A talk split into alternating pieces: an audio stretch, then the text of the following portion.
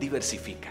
Y salía del Edén un río para regar el huerto y de allí se repartía en cuatro brazos. Eso dice Génesis capítulo 2, verso 10. Dice un adagio popular, no pongas todos los huevos en una canasta, y eso es sabio.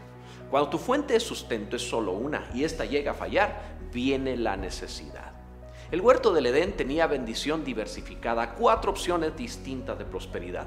Uno había oro, en otro bedelio y ónice. En el tercer río era bueno para criadero de peces. Y el último enorme para la siembra, llamado Éufrates. Cuatro opciones distintas. Si una fallara, la bendición vendría por otro lado.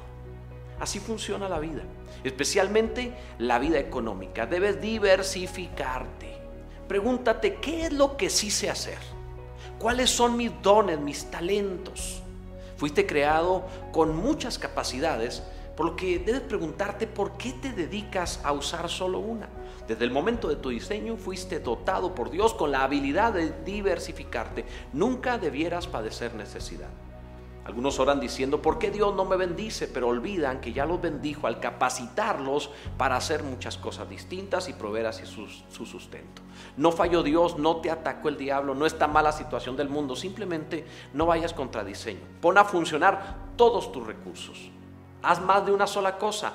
Honra a Dios con tu diversidad. Diversifícate.